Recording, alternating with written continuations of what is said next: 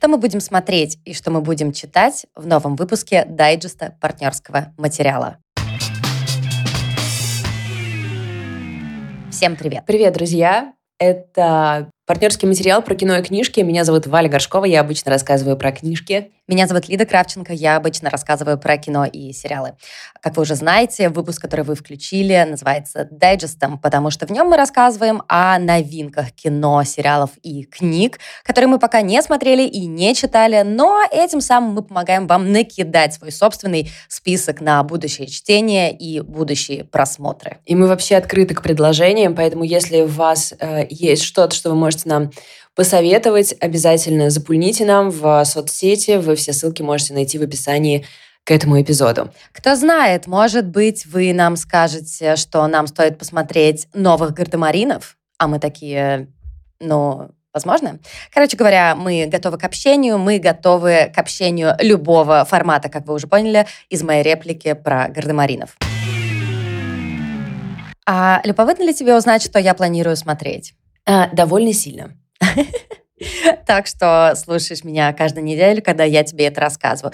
Но, ребят, как вы знаете, опять же, я стараюсь практически каждый дайджест найти вам что-то из э, кинопроката. Речь идет о российском кинопрокате. Я уверена, что э, с кино и тем, что там показывают в других странах, все чуток получше, но нет, у нас все достаточно скудно. У нас только что появилась Барби, которую просто кинотеатры получили, видимо, в пиратке, и как бешеные крутят ее везде, под самыми странными названиями.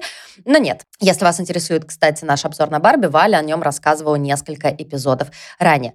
Первый фильм, который можно посмотреть в кино и который... Э, не то, что я хочу рекомендовать, ведь я вообще не понимаю, о чем идет речь, потому что, собственно, самых оригинальных гардемаринов я не смотрела. Да-да-да, речь идет о гардемарине 1787 «Мир». Это перезапуск, а можно сказать, культовой франшизы? Валь, ты смотрела, короче, в детстве гардемаринов? Скажи, пожалуйста. Ну да, я абсолютно убеждена, что да, но мои воспоминания об этом потухли.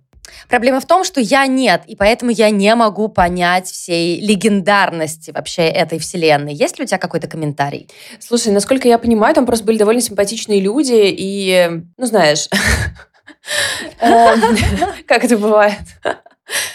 Да, я понимаю. До меня почему-то в подростковом возрасте дошли из вот таких вот советских франшиз только э, мушкетеры. Никто из них мне там не нравился, и поэтому я просто молча страдаю. Так вот, перезапуск Гардемаринов уже состоялся, уже можно посмотреть в кино. Я прочитала рецензию Лидии Масловой на Кинопоиске, решила в какой-то степени ей довериться. Лидия Маслова — это такая достаточно известная, я бы даже сказала, культовая кинокритикесса, которая в своей а, неповторимой манере раскладывает, почему это и не такое плохое времяпрепровождение. Особенно мне нравится то, что заголовок в этой рецензии «Гардемарины борются против эйджизма», и внутри она, собственно, этим эйджизмом и занимается, говоря о том, что, ну, в отличие от иронии судьбы, наши старички не выглядят такими мумифицированными, и особенно повезло Демогарову, у которого слащавость исчезла, и появилась такая мужественность с налетом повидавшего всякое дерьмо э, бойца.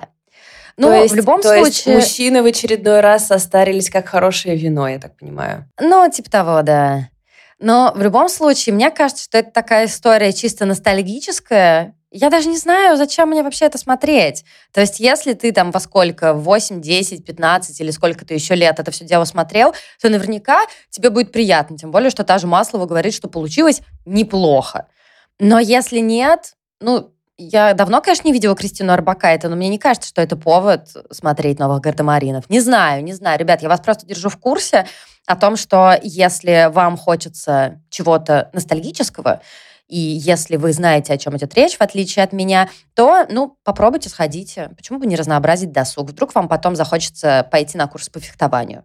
Вдохновение? Не знаешь, где его найдешь? Не уверена, что они сработают на большом экране, потому что лично я смотрела их на экране телевизора на кухне у моей бабушки. Он был где-то чуть больше телефона моего сейчас, и он был черно-белый. И как бы я не уверена, что я готова к масштабу. Понимаю, о чем ты, да. Но в любом случае, если вы уже этот опыт пережили, то, пожалуйста, расскажите нам. Ссылки на все наши соцсети, как и всегда в описании к этому эпизоду, никуда они оттуда не делись. Так что, если у вас этот опыт есть, умоляю, Поделитесь им с нами. Ну, раз мы на территории нашего родного, я также должна вас проинформировать. Это не планы, но это просто public announcement на случай, если вы вдруг, кстати, пропустили, что вряд ли, что вышел новый Виктор Пелевин. Путешествие в Элевсин вышло в серии «Трансгуманизм», и все эти слова э, очень похожи на слова, которые использовал бы какой-то криптобро, но это не криптобро, это наш э, писательский бро. И в этот раз речь идет о э, каком-то о, об алгоритмах и их восстании и бунте, который уничтожает людей. В общем, какой-то баночный оперативник. А, сложно читать аннотацию как книжкам Виктора Пелевина, настолько же, насколько сложно читать книжки Виктора Пелевина. В общем, а, чтобы предотвратить некую катастрофу, Ломас посылает в лучшего баночного оперативника в пространство Рома-3 нейросетевую симуляцию Рима третьего века для клиентов корпорации. Тайна заговора спрятана там, стережет ее хозяин Рима, кровавый и порочный император Порфирий. Этот, этот смешной прием, когда ты называешь императора простым пролетарским именем, работает всегда. Всегда заставляет нас хихикнуть. Ни одного все-таки не пройдет эпизода нашего с тобой, Валь, подкаста без того, чтобы я не упоминала мой самый любимый новенький, ну, уже не такой новенький, но тем не менее, мем, скажем так, из последних. А, знаете, вот этот вот мужичок, который с самодовольным видом говорит, жаль, конечно, что не все поймут, не так много интеллектуалов в наше время. Так вот, именно с таким лицом Виктор Пелевин пишет свои книжки. Нет. Поспорьте со мной кто-нибудь Я вообще не готова мной. спорить с тобой, причем я уверена, что даже Виктор Пелевин не готов спорить с тобой по этому вопросу. А, я я не скрываю, что мне совершенно не близка ни эстетика, ни манера Виктора Пелевина, и я продолжаю как бы просто не понимать сам факт этого феномена. И сколько бы я ни пыталась читать новые выходящие его книжки, но я даже часто не могу пробраться через эту аннотацию, потому что уже по ней веет каким-то фейсбучным LiveJournal-овским стильком, который меня совершенно да, корежит. 100%. И тот факт, что э, критики, которые первыми получили книжку Виктора Пелевина э, для обзоров, написали, что наконец-то это, наконец тот, наконец-то он снова, значит, хорош, снова все показывает нам круто. Я, блин, не верю.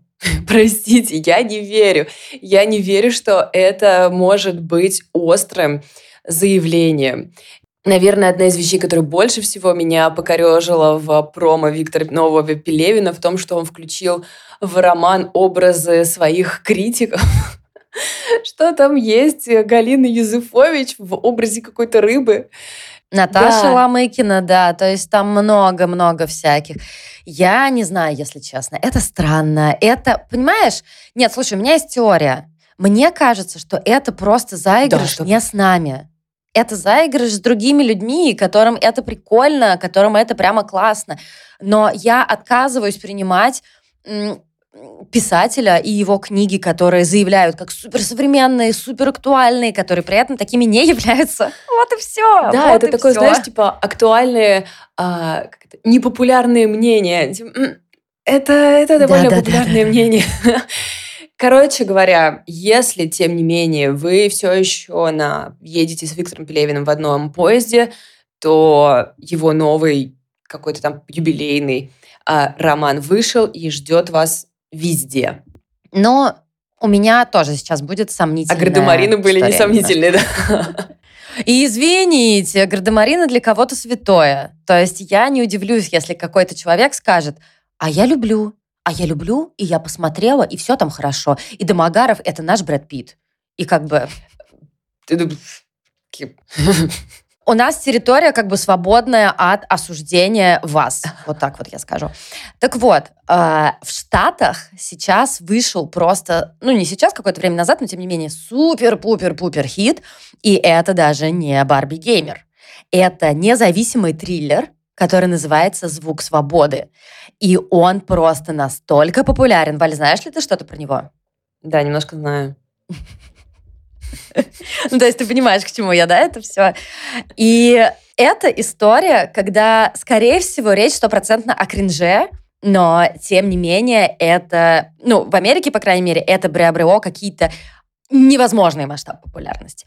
Это типа байопик, типа а, история реального человека, которого зовут Тим Баллард, и он сам себя называет, ну и, наверное, является борцом с педофилами. И по его собственным скромным оценкам он поймал и остановил 288 педофилов. Вот вы знаете, если бы мы жили во времена, когда Тесак был жив, и он был на свободе, я бы сейчас, наверное, провела бы какое-то количество параллелей, но мы живем в России, и как бы у нас тут э, своя история и не до параллелей. У нас одни есть параллели, такие конкретные.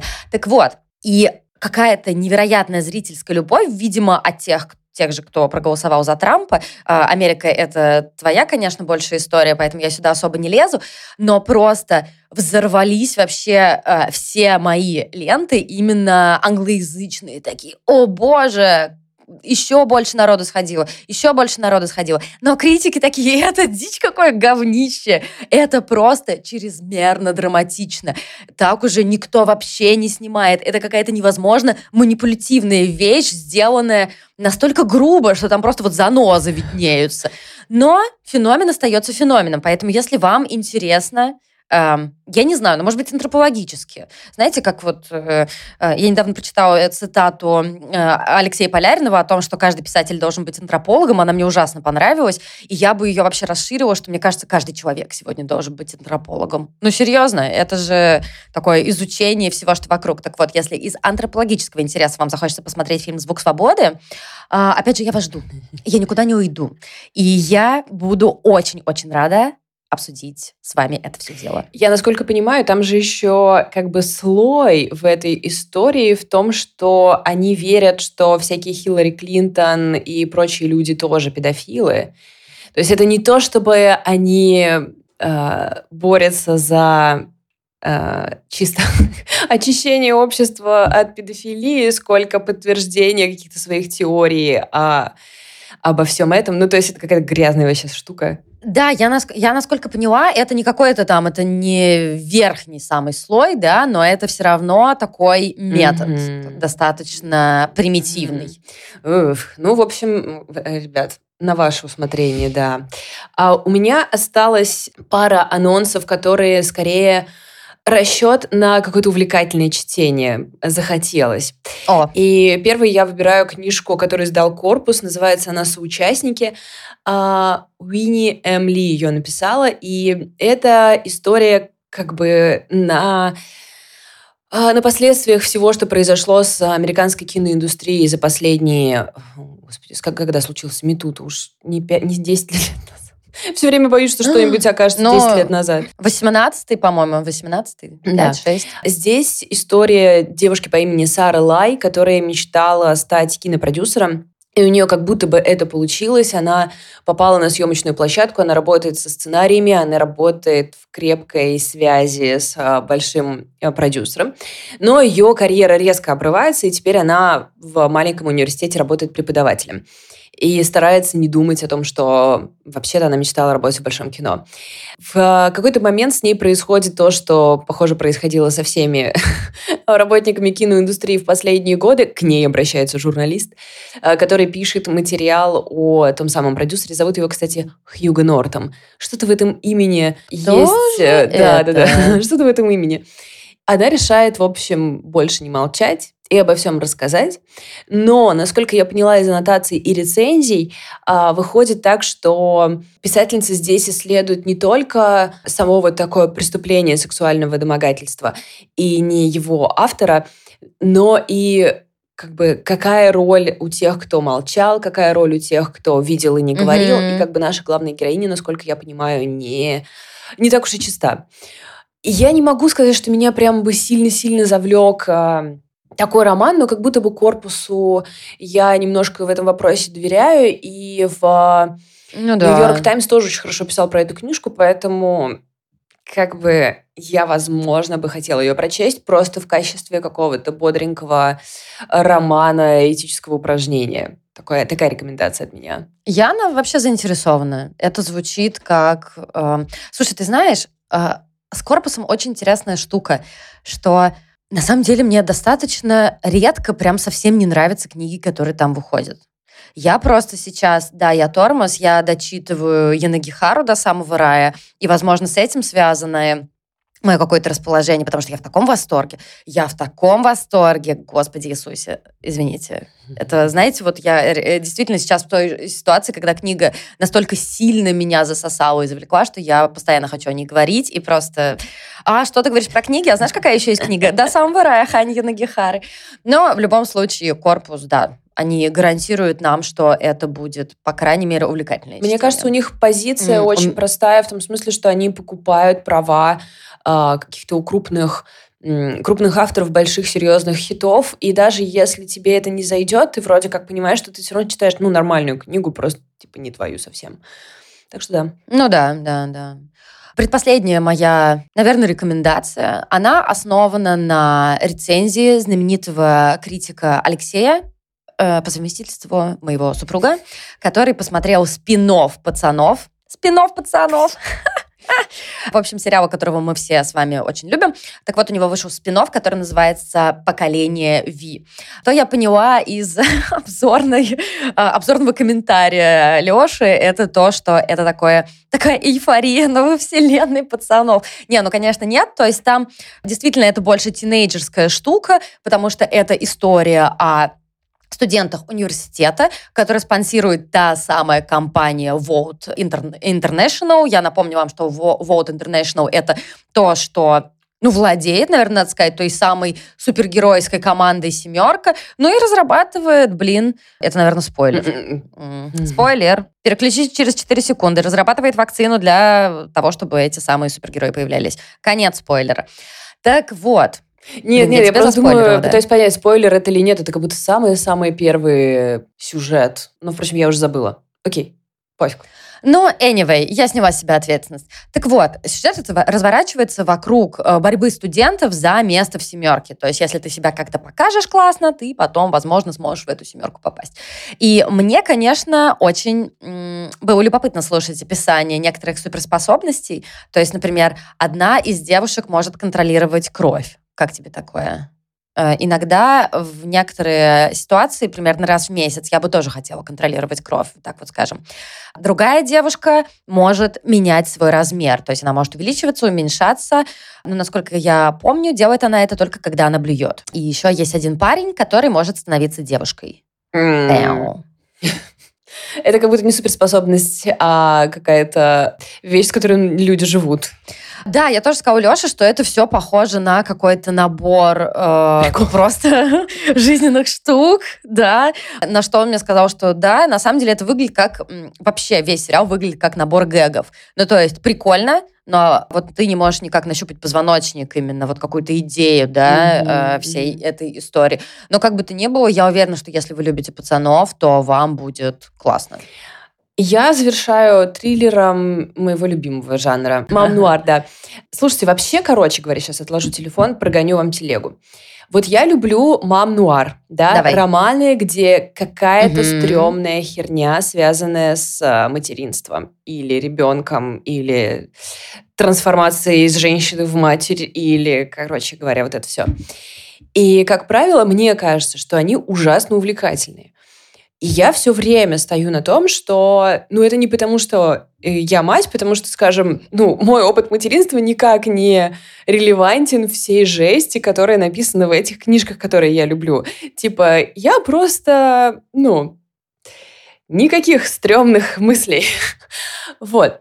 Не, ну стоп, я, я не мать, а я тоже люблю этот жанр, так что извините. Вот, и я как бы поэтому думаю всегда, что он интересен всем, просто потому что он очень увлекательный. Просто потому что это такой интересный феномен, и ребенок, не обязательно, ну, в смысле, твой, мой ребенок, да, а ребенок как э, вообще э, феномен. Как опыт. Да, это типа так странно. Да. Вот у жирафов рождаются Да. сразу очень взрослые жирафята, просто падают там с пяти метров такие на ноги. Ну все, здравствуйте, мы пошли, значит, тут все делать. А, а у нас рождается какая-то крошечная личинка, которая, которой надо, блин, 18 лет, чтобы сформироваться и самой сходить в магазин первый раз. В лучшем случае 18. Да, это странно вообще, тот факт, что у нас в обществе есть маленькие люди, и мы как общество о них заботимся, и мы там что-то... Ну, короче, мне кажется, это такая... ну, почему мы яйца не высиживаем, да, например? Ну, то есть, короче, это все меня очень сильно Мгм. забавляет как феномен. И я всегда думала, что это всем интересно. Но в последнее время я, во-первых, имела несколько дискуссий про то, что я говорила про какую-то книгу, где в главной роли мать, либо родительство как-то подчеркивается, и слышала в ответ в духе слишком много родительства, блин, там все про детей, или что-то в таком духе. И я такая все время, ну, м, м, э, должна ли я вставать на свою э, э, табуретку сейчас или не должна, знаешь, э, взвешивала.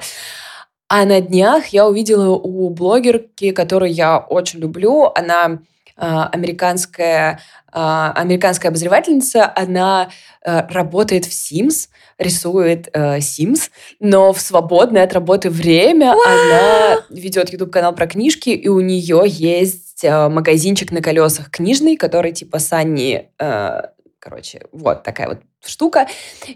Я ее уже ненавижу и обожаю Так и есть, одновременно. так и есть абсолютно те же чувства. Вот. И сейчас она открыла, типа, полностью стор физический. И периодически пишет, типа, заработала сегодня 70 долларов, ваши ставки. И как бы она мне ужасно симпатична. И она выкладывала, если я не ошибаюсь, вот эту книжку э, со словами кому-то, кто не родитель. Было это интересно? И я так расстроилась. Потому что А что за Сейчас книжка-то, Валь? расскажу, да. Э, Ну, потому что как будто бы у этого, типа вот true crime про пропавшего ребенка интересно смотреть не только если у тебя есть ребенок, правильно ведь? Слушай, это, это можно переложить на что угодно. Книги о писателях. А вы что, писатели? Интересно, если вы писатели. Это то же самое книги про квир-сообщество. А вы что, квир? А если нет, то что тогда читать там вообще? И Ханья Нагихара такая, да, я опять ее вставила, такая, о, ну, простите, пожалуйста. Книга, не знаю, блин, Щегова это будет интересно только тем, кто видел картину. Ну, то есть это супер бред. Всегда понятно, что сюжет — это клей. А, ну это просто конструкция, которая склеивает все вот так вот вместе для того, чтобы мы офигенно повеселились. Меня тоже бомбит так же, как и тебя, хотя я не отношусь к этой группе. Я имею в виду к людей, которые переживают опыт родительства. Это просто бред, и поэтому, если ты встаешь на табуретку, Валя, стой на одной ноге, потому что половина этой табуретки нужна будет для меня. Это было великолепно. А, книжку, которую я хочу порекомендовать, э, издала Инспирия, и называется она «Как я тебя потеряла» Дженни Блэкхерст. Это психологический триллер о женщине, которая э, не помнит, как она убила своего сына, когда ему было несколько месяцев. Она просыпается в больнице, Это уже супер! Это же очень интересно. И ужасно интересно. Она просыпается в больнице, все врачи, полиция, муж говорят ей, что она это сделала. Она отправляется в тюрьму, срок ее заканчивается, она выходит, берет себе новое имя, уезжает в город, где никто ее не знает, и начинает жизнь с чистого лица, листа, и получает фотографию своего теперь четырехлетнего сына. Все. Знаешь, на что это похоже? Знаешь, на что это похоже? Это похоже на один из моих самых-самых-самых любимых фильмов, который называется «Сочувствие госпоже месть». И я сейчас просто... У меня сейчас сердце из груди, мне кажется, вырвется. Настолько это клево. Слушай, интересно, здесь ничего не сказано про месть в аннотации, но на Мгм. а, лабиринте есть рецензия с интересными формулировками, и в ней говорится так. До самого конца не подозреваешь, кто же окажется виновником. В общем, как говорится, бойся гнева обиженной женщины, женщины, ведь не дано предугадать, какой способ мести родится в ее голове. Я так, так говорится? Есть такая очень длинная устоявшаяся фраза. Но, но я поняла, что мотив мести там, видимо, заложен. И видишь, ты тоже его подметила. В общем, для меня это все продано. Пам-пам. Для меня тоже. Нормально. Для меня тоже. А, я завершаю... А я хочу, чтобы ты угадала, чем я завершаю. Знаешь, как мы это сделаем? Я тебе перечислю а, актеров, которые есть в касте, а ты мне скажешь, чей это фильм. Как тебе давай, такое? Давай. давай? Бенедикт Камбербэтч, Райф Файнс, Бен Кингсли, Дэйв Патель, Роберт Френд и Ричард Аюади. Есть ли у тебя идеи, кто это? Mm-mm. М-м. Ну, кто у нас любит собирать весь свет? Уэс Андерсон. Да, прикиньте, опять Только что же был Уэс Андерсон. Да. Я не хотела да. его назвать, потому что он только что был. Подожди, подожди, он же а только что был, и ты сказал, что у него кризис. Какой это кризис, если он тут же новый фильм сделал? Слушай, это не совсем прям фильм-фильм, он идет чуть меньше часа. Это такая сборник коротких историй по рассказам Роальда Даля, Рональда, Роальда, по рассказам знаменитого британского писателя. И там вот играют все эти люди. И я хочу в качестве аргумента, который, по крайней мере, меня убедил, чтобы это посмотреть, хочу вам пересказать разговор с моим приятелем и AI-блогером, у которого, кстати, очень-очень классный канал, почему-то решил его прорекламировать, который называется Джим Нейрон. И там вот Женя Мацкевич, э, короче, все вот эти приколы с нейросетями, это делает он ну, практически там все. То есть, если вы слышали, как герои мемов говорят на других языках, и это вот делает Женек. Так вот, мы с Женьком обсуждаем это. Он такой, блин, я в таком восторге, я вообще обожаю. Я говорю, ну слушайте, ну вот э, видно же было, что город астероидов, он такой уже очень странный, очень непонятный. И Женек такой, да, я фанат Уэса Андерсона, а от города астероидов я был разочарован, но вот эта штука меня просто... Ну, кстати, надо сказать, как она называется. Да? Она называется «Чудесная история Генри Шугара». Э, собственно, новая работа Уэса Андерсона. Так вот, Женек сказал, что если вы любите Уэса Андерсона, но его последние работы вас разочаровывали, то вот это, как бы, ну, короткометражка, наверное, да, э, которая называется, повторюсь, «Чудесная история Генри Шугара», вас порадует. Ну, вообще. Я доверяю Женьку. Да, тогда да. Вопрос нет.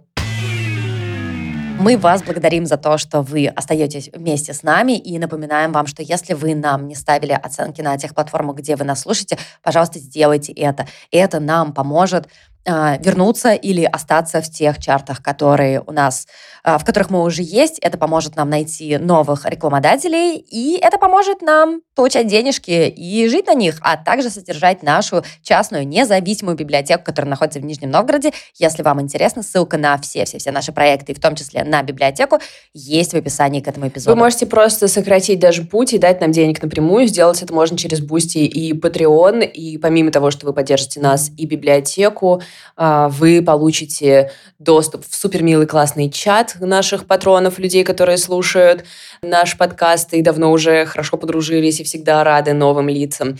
И дружат без нас. Дружат без нас, это точно. Так что если вы хотите с кем-то дружить, но не с нами, у вас тоже есть такой шанс. И вы можете получать доступ, в смысле, вы получите доступ к дополнительному эпизоду, то есть три штуки в неделю. И встречек книжного клуба, какие-то еще активности, которые мы периодически придумываем. Это все находится в, на Патреоне и Бусти, в зависимости от того, какая у вас карта. Так что переходите и делайте это. Если хотите. Если не хотите, не делайте. А, а мы все равно вас обнимаем. Всем спасибо. Всем пока.